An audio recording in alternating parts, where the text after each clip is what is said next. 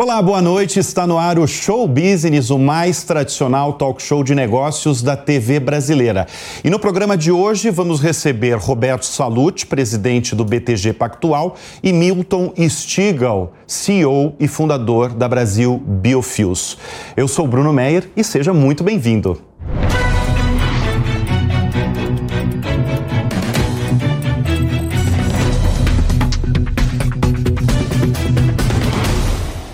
Considerado um dos mais importantes nomes do setor financeiro brasileiro. É economista, começou como estagiário, passou boa parte da vida como trader e hoje é CEO do banco BTG Pactual. Quando ele fala, o mercado escuta. Ele dá poucas entrevistas, aliás, mas as poucas que dá são verdadeiras aulas. Roberto Salute é o nosso convidado de hoje do Show Business. Obrigado pela presença em nosso programa. Salute, você tem uma grande realização recente que se chama Intelli que é uma instituição, uma faculdade brasileira que você criou junto com os seus sócios, que mira aí a formação de novos líderes de tecnologia no Brasil. Como é que surgiu a ideia de criar essa faculdade brasileira, inclusive inspirada no MIT, nos Estados Unidos? Bom, Bruno, primeiro, obrigado pelo convite. É uma honra estar aqui com vocês, ainda mais é, na volta desse programa tão emblemático é, sobre empreendedorismo, sobre negócios. Olha, ali por volta de, de, de 2018, 2019, a gente vinha num processo de transformação digital do banco e a gente viajava bastante para o Vale do Silício. E duas vezes que a gente esteve lá, a gente se reuniu com, com um dos maiores investidores de, de venture capital do mundo e a gente perguntou para ele por que ele investia tão pouco no Brasil. E ele falou para a gente: Olha, eu invisto pouco no Brasil porque vocês não formam engenheiros suficientes. Aí a segunda vez eu Foi na pro... lata. Foi na lata. Aí a segunda vez eu virei para o Esteves e falei: Esteves, esse gringo tem razão.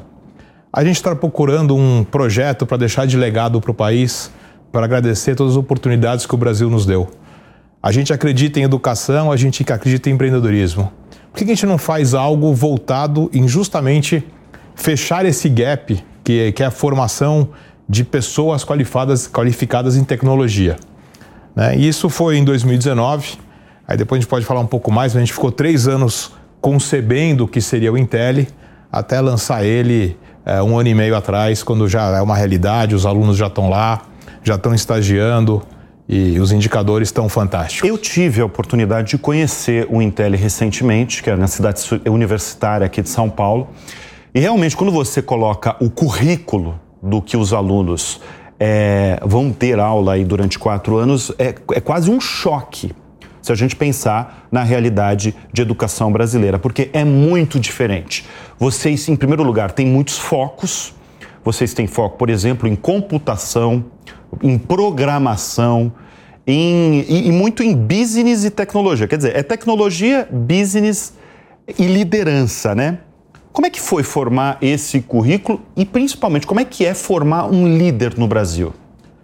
Então, quando a gente chegou à conclusão, depois de, de basicamente um ano estudando, a gente chegou à conclusão que o grande gap que o Brasil tinha, que se você pegar as grandes faculdades de tecnologia no Brasil, ITA, IME, Poli, INSPER, eles formam os mesmos números de alunos há 30, 40 anos. Só que a demanda por esse conhecimento explodiu.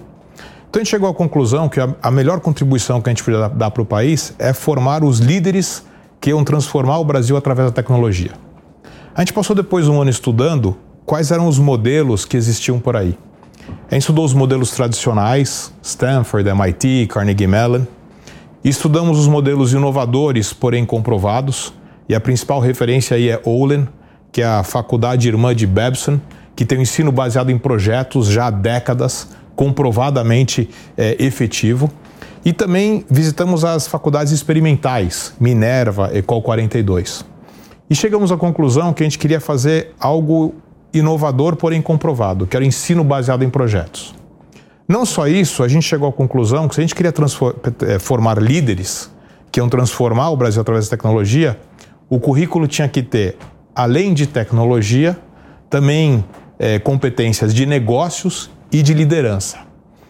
Então, no, no, final das contas, a conclusão que foi feita foi que o programa tem 70% do currículo, que são os pré-requisitos do MEC para você fazer engenharia de software, engenharia da computação, ciência da computação ou sistemas da informação. 20% do currículo que é focado em negócios, que por acaso é o dobro das aulas, do número de horas que o MBA tem no Brasil, e 10% focado em liderança, soft skills, comunicação, trabalho em equipe, autoconhecimento, resiliência, porque muitas vezes as faculdades formam grandes técnicos, porém, quando eles vão para o mercado de trabalho, eles não estão tão prontos para trabalhar em equipe, para solucionar um problema, para lidar com conflitos de grupo. E os nossos alunos, nos 16 trimestres que eles passam com a gente, passam por tudo isso. Então... Você preside um banco que tem 6 mil funcionários. Quais são as características de um profissional aquele profissional que você, Salute, promove? O que, que ele precisa ter? Olha, é, primeira coisa é dedicação, intensidade, pensamento crítico e saber trabalhar em equipe. Com tudo isso, você obviamente entrega performance, mas é, sem esse brilho nos olhos da, da resiliência, intensidade, paixão, e sabendo trabalhar em, em time e tendo pensamento crítico, é, é difícil ver as pessoas avançarem na carreira no BTG. Todos eles têm essas características. Todos eles. E quem, é, qual é aquele profissional que, quando numa entrevista de emprego, você já elimina na, na hora? é uma boa pergunta. Olha, acho que é, quando a pessoa está muito com, com uma atitude arrogante, tá. que você vai ver que ela está muito mais preocupada em estar certo do que fazer o certo, você vê que não vai funcionar no banco. Porque a cultura do banco é tal que a gente está focado em dar o melhor para o cliente. Dar o melhor para o cliente quer dizer que nós vamos debater entre nós para fazer o certo. Então você tem que ir com o seu argumento, pronto o seu argumento ser não o vencedor, mas a gente acabar fazendo o certo que é o melhor para o cliente.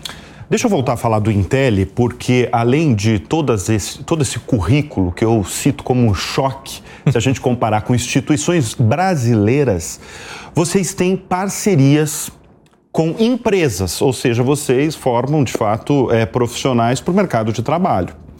É, como é que funciona essa parceria com as empresas hoje dentro do Intel? Então, Bruno, acho que é importante explicar uma, uma coisa para poder falar das parcerias. Porque que nem você viu o currículo, nós estamos acostumados, a gente vai para a faculdade, a faculdade tem uma aula e depois você faz uma prova. O que, que nós fizemos? Nós pegamos as mesmas competências do MEC e nós separamos ela em metaprojetos. Então vou dar um exemplo. O primeiro ano é um ano que os alunos eles experimentam um, um trimestre do, de cada uma das disciplinas que eles poderiam se formar. Então, um, um, semestre de sistemas da informação, um de engenharia de software, um de engenharia de computação e um da ciência de computação. Então, no primeiro ano, os alunos fazem, no primeiro trimestre, um game. No segundo trimestre, uma aplicação web. No terceiro trimestre, um modelo preditivo usando inteligência artificial. E no quarto trimestre, um protótipo de internet das coisas. Então, os alunos vêm, eles têm um autoestudo para se preparar para a aula. Eles têm uma aula que é aula tradicional, cálculo, física, marketing. E depois eles, eles, eles entendem no projeto como usar aquele material técnico que eles aprenderam. Só que a nossa ideia é que isso seja o mais real possível. Então, cada um desses projetos é feito com uma instituição real, uma empresa, uma startup, uma multinacional, um órgão do governo ou uma ONG. E todo trimestre, a gente, todo, todo ano, na verdade, a gente faz um chamamento público para as empresas, ONGs, e, e, por exemplo, a gente tem parceria com o Hospital do Câncer da USP, que está no terceiro projeto já com a gente. Falando, olha, esse trimestre nós temos projetos de game, modelo preditivo. Se você tem algo que você é, tem interesse que seja feito, por favor, nos avise. Você só tem dois compromissos. Você tem que ter alguém do seu time que vai dedicar tempo aos alunos, você vai entender que isso aqui é uma aula de instrução e o, o produto que, que vai resultar, vai ser entregue, os protótipos, vão ser código aberto para toda a sociedade. E segundo, você não pode contratar nenhum dos alunos até eles se formarem. não porque é verdade. Os alunos, é? Porque e, é e os primeiros dois anos são tempo integral, 9 a 5, porque a gente sabe que os nossos alunos são super assediados. Então a gente quer no terceiro ano que eles possam estagiar e o quarto ano seja um ano de aceleração de carreira. Então, aí as, as instituições apresentam seus projetos e o nosso time acadêmico vê quais são os projetos que melhor se encaixam com o currículo desejado naquele trimestre. E a grande verdade é o seguinte: a gente tem tido 10 vezes mais é, ofertas de, de, de, projetos do que a gente tem aceito. E os parceiros estão todos muito engajados e, e é muito interessante, porque ao final dos quatro anos, os alunos vão ter trabalhado com uma grande empresa brasileira, com uma multinacional, com uma startup, com uma ONG, com algo do governo. Então eles vão ter uma bagagem, eles vão ter resolvido conflito em grupo, resolvido problemas da vida real. Então é, é realmente Agora, a gente está é que... super, super animado com os resultados. Agora, como é que você, vocês selecionam esses, esses alunos? Como é que é feita essa seleção? Essa seleção é, vocês buscam só em grandes centros? Como é que é feito? Bruno, o que nós queremos são os alunos mais talentosos e mais é, apaixonados, mais dedicados do Brasil. Porque eles vão ser os melhores formandos e eles vão fazer a reputação da faculdade. A gente parte do princípio que no Brasil o talento não é mal distribuído, a oportunidade é mal distribuída. E a gente quer ajudar a fechar esse gap, agora mantendo com isso que isso seja um diferencial do Intel de atrair os melhores alunos. Então a gente faz um processo bem completo. É, a gente faz um processo que tem a primeira parte que é vamos conhecer a parte técnica do aluno, do aluno. É uma prova de lógica e matemática que pode ser feita na faculdade ou pode ser feita online, porque a gente quer alunos do Brasil inteiro. Então, por exemplo, acho que no nosso segundo processo seletivo, o primeiro aluno primeiro colocado foi um aluno da escola pública de, do Amazonas que só pôde participar do processo porque foi online. Claro, então, a primeira parte é eliminatória, é. prova de lógica e matemática. Depois, a gente quer conhecer o aluno como pessoa. Então, são, as, é, são redações. Fale sobre você, dê um exemplo de resiliência, quais são as suas atividades extracurriculares, Olimpíadas, atividades esportivas, trabalho comunitário. Quem é você como pessoa? Então, a gente quer conhecer você como técnico de lógica matemática, você como pessoa. Tua trajetória de vida. Trajetória de vida, é. né? É, é, a, gente, a gente gosta muito de falar de distância percorrida. Tá. Onde você começou e onde você está, qual o seu potencial, tá. Tá. né? Aí a terceira parte é a parte de, de um trabalho em equipe. A gente quer conhecer o aluno como membro de um time. Porque como o nosso, nosso currículo é tudo feito em projetos, a gente vai conhecer aquele aluno como membro de um time. Então, no final, isso é um terço, um terço, um terço. Você tem a nota final e os alunos aí têm a sua ordem de, de digamos, de, é, de, de entrada. E aí, o que, que nós fizemos para atrair os melhores alunos? A gente precisa poder competir com as escolas públicas, com o ITA, com o IME, com o POLI. Então, o que, que a gente fez? Se os alunos que passarem na primeira chamada e não puderem pagar comprovadamente, né, eles têm que apresentar toda a documentação da renda familiar, a gente dá uma bolsa que é melhor que das escolas públicas. Então, se o aluno precisar, ele vai ter uma bolsa que inclui mensalidade, moradia, alimentação, transporte, computador e inglês. E com isso, a gente está conseguindo ter metade dos nossos alunos bolsistas, metade não bolsistas, e aquilo é um caldeirão do que é o Brasil. São metade dos alunos que estão nas melhores escolas privadas do Brasil, São Paulo, Rio, Ceará, e metade dos alunos que tão, são bolsistas, mas que vieram das escolas públicas, ou eram bolsistas nessas escolas privadas.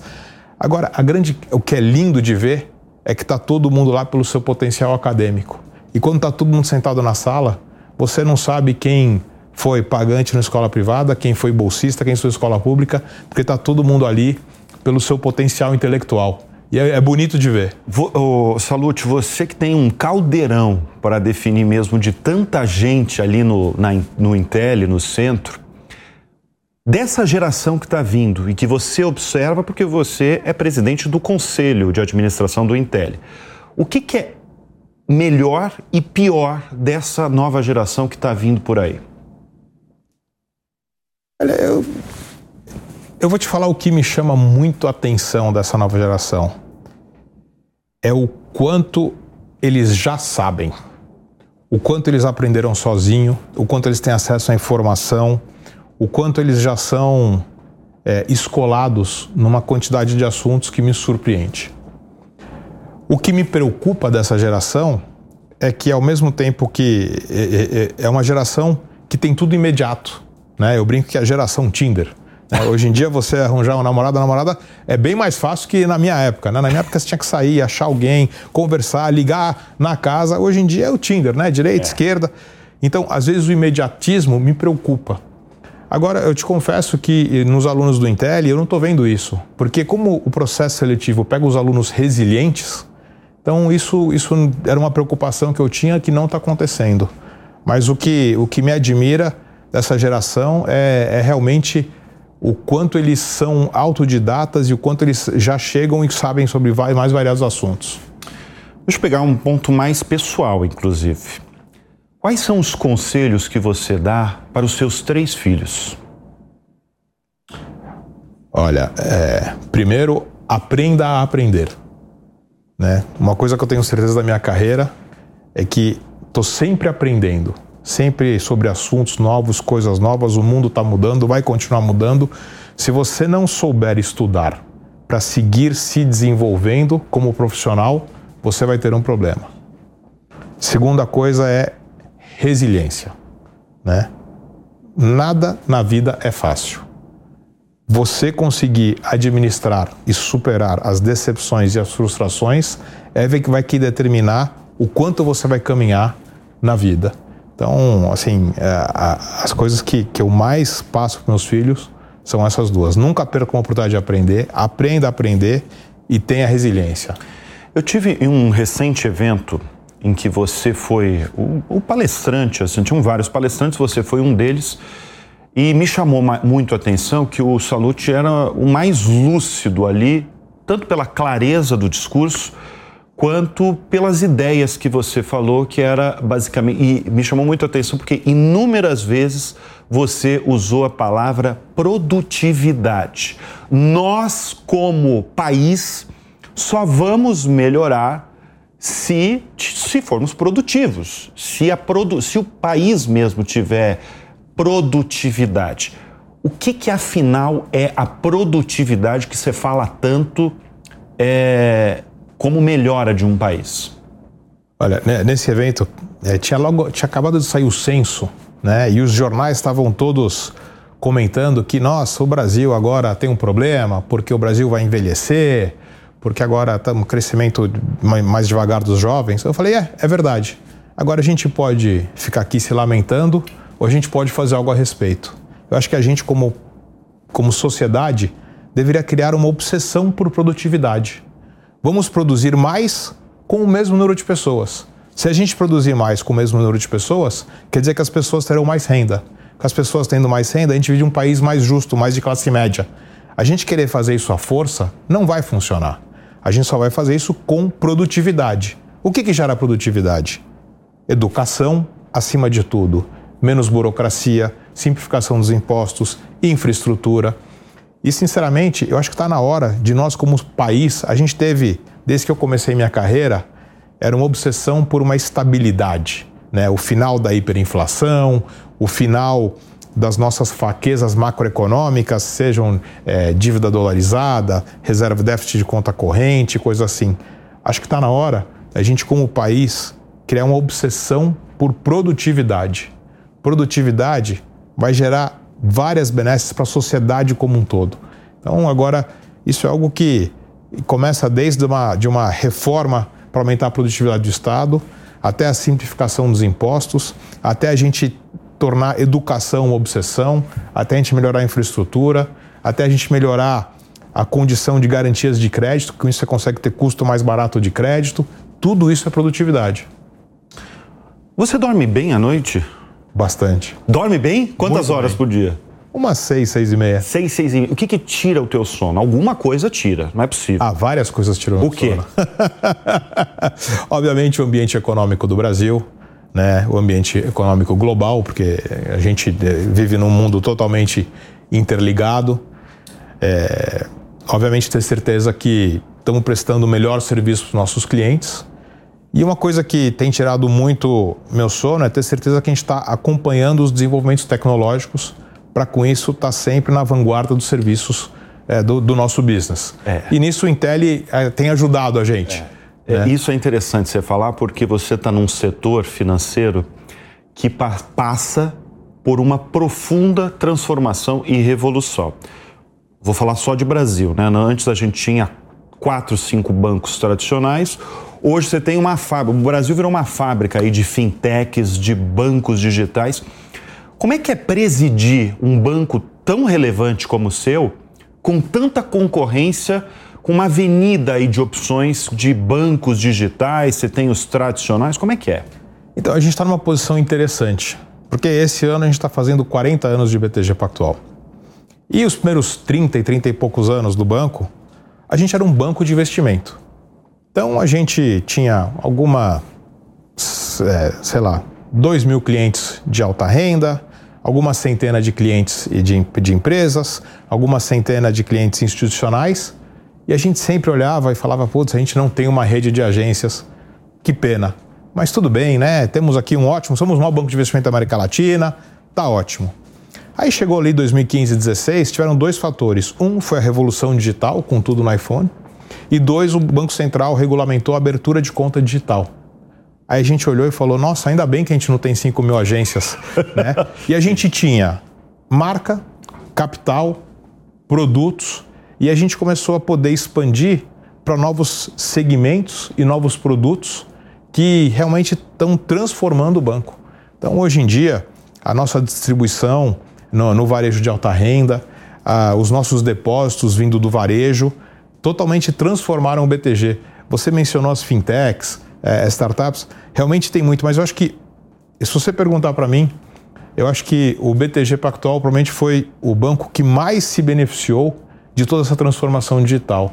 E vou te dar um exemplo: nos últimos cinco anos, a gente cresceu nossas receitas e nosso resultado 45% ao ano. Né? É um crescimento estrondoso para um banco que é, hoje nós somos o quê? O, o, o terceiro maior banco privado do Brasil, brasileiro, né? Você pega o dos bancos brasileiros, nós, nós somos o terceiro maior. E é justamente isso, essa revolução, essa transformação digital. E a gente teve que sair de uma mentalidade onde era tudo feito manualmente, artisticamente, para onde você ter grandes volumes, né? A gente deixou de ser uma casa de arquiteto para ser uma casa de engenheiros. Engenheiro. E foi uma transformação que eu sempre me perguntei muito, né? A gente contratava, até poucos anos atrás, 50, 100 pessoas por ano. Aí era faculdade de engenharia, administração e economia, pega os melhores alunos, vamos botar no back-office, nossa cultura vai fazer a, a, o trabalho. Aí chegou um dia, a turma chegou para mim, Salute, a gente precisa contratar é, especialista em SEO. Eu falei, como é que é? Não, não, Search Engine Optimization. Eu falei, bom, explica porque eu não sei o que, que é isso. Né? Aí nós precisamos contratar um especialista em UX. Eu falei, existe isso? Né? Então, por isso que eu digo, tivemos que aprender e a gente teve que começar a recrutar talentos e competir com as grandes empresas de tecnologia globais, competir com startups. E então a gente teve que mudar o modo que a gente se comunicava, que a gente se apresentava. Isso fez muito bem para o banco, porque até então a gente provavelmente teria feito Intel, mas a gente jamais falaria sobre Intel. Só que essa transformação de posicionamento do banco nos fez entender que é legal falar do Intel é legal falar dos nossos projetos de responsabilidade social, é legal falar dos nossos projetos ambientais, é legal mostrar o ambiente diverso do banco, o ambiente aberto do banco. Isso foi transformacional. Deixa eu falar um, um, um ponto que eu merece chamar atenção, porque na construção do Intel, o seu sócio André Esteves colocou do bolso dele 200 milhões de reais para construir o Intel. Você e sua família colocaram alguns, alguns outros milhões aí de reais para construir. É, me, me, conta um pouquinho, porque a realidade norte-americana, a realidade dos Estados Unidos é bem diferente da do Brasil, evidentemente, em relação à filantropia. Sim. Está mudando como é que você observa, observa isso? Porque vocês foram dois filantropos aí, né? De colocar tantos milhões de reais do bolso num projeto educacional brasileiro. Como é que você vê a filantropia aqui no país? Olha, a gente fundou o Intel, a gente ancorou o Intel, né? O Esteves e a família dele ancoraram os custos de construção pré-operacionais. A gente espera atingir o break-even no quarto, quinto ano. Então, a família dele está cobrindo esse investimento. O BTG, minha família, a família de vários sócios do banco, ancoraram o, o, o programa de bolsas a gente acha fundamental. Agora, sabe o que é o nosso sonho? É que o Intel seja algo que foi fundado por nós e que virou um projeto da sociedade brasileira. E como é que a gente está fazendo isso? Você foi naquele café da manhã. Eu tenho feito um ou dois daqueles cafés da manhã por mês no Intel. E tem duas, dois propósitos. O primeiro é apresentar o Intel para formadores de opinião, porque a reputação de uma faculdade de ponta se constrói no boca a boca, enquanto você não tem os ex-alunos transformando o mundo, os nossos formandos daqui a pouco vão construir a reputação do Intel. Mas a segunda coisa, a gente está convidando quem quiser participar do programa de bolsas para que se junte a nós nesse sonho de formar os líderes que vão transformar o Brasil através da tecnologia. E é impressionante, eu nunca pedi uma bolsa. Você não pediu? Mas todo o café da manhã a gente Saiu. converte duas, três, quatro, cinco, dez bolsas. Então, eu acho que eu vejo o brasileiro sim, está mudando. E eu acho que ele está mudando por algumas razões. Eu acho que a pandemia nos ensinou que o Brasil precisa ser mais solidário. E a pandemia mudou. Muitas pessoas que nunca tinham doado começaram a doar, começaram a fazer filantropia e perceberam o bem que isso faz para elas e para os outros. E, e eu acho que quando as pessoas encontram um projeto que elas acreditam, que elas participam, que elas confiam, que tem prestação de contas, elas estão prontas a apoiar.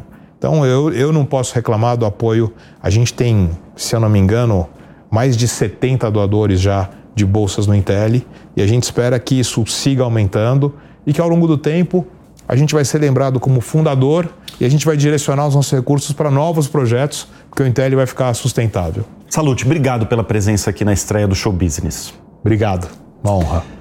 E o Show Business vai dar uma pausa e volta daqui a pouco com mais um grande convidado. Fica com a gente.